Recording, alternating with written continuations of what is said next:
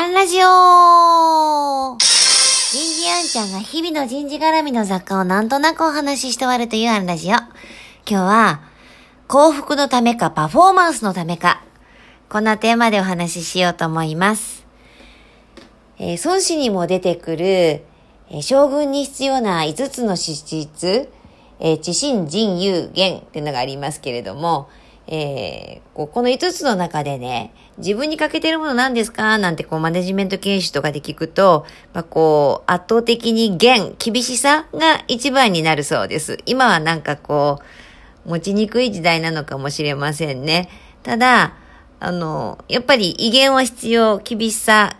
は大事なんだと思うんですけれども、結局は何のための威厳か？相手を育むために威厳を持つと変に押し付けたりもしないですしね。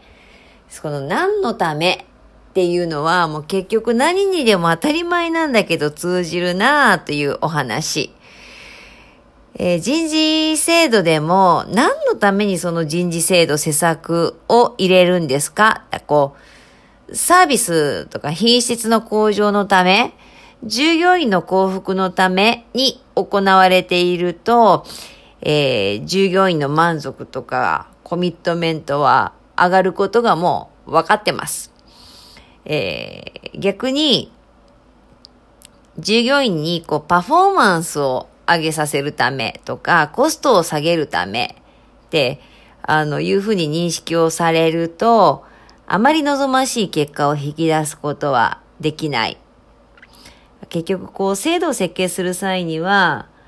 こう、どんな施策なの？以上に、何のための？誰のための？っていう、えー、ことを意図的に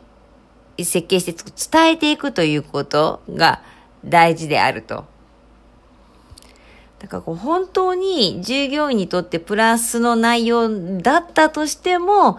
それを社員従業員の方が会社の利益を上げるためだ、コストを下げるためだとこう、勘違いしたり捉えてしまったら、やっぱり望ましい結果はできない。だから、あの、設計も大事なんですけど、しっかりこう、伝えること、対話することが、いかに重要なのかということも、あの、明確ですね。要は、まあ、互恵性です。えー、社員従業員にとって、プラスになる施策には、人はポジティブな反応を返す。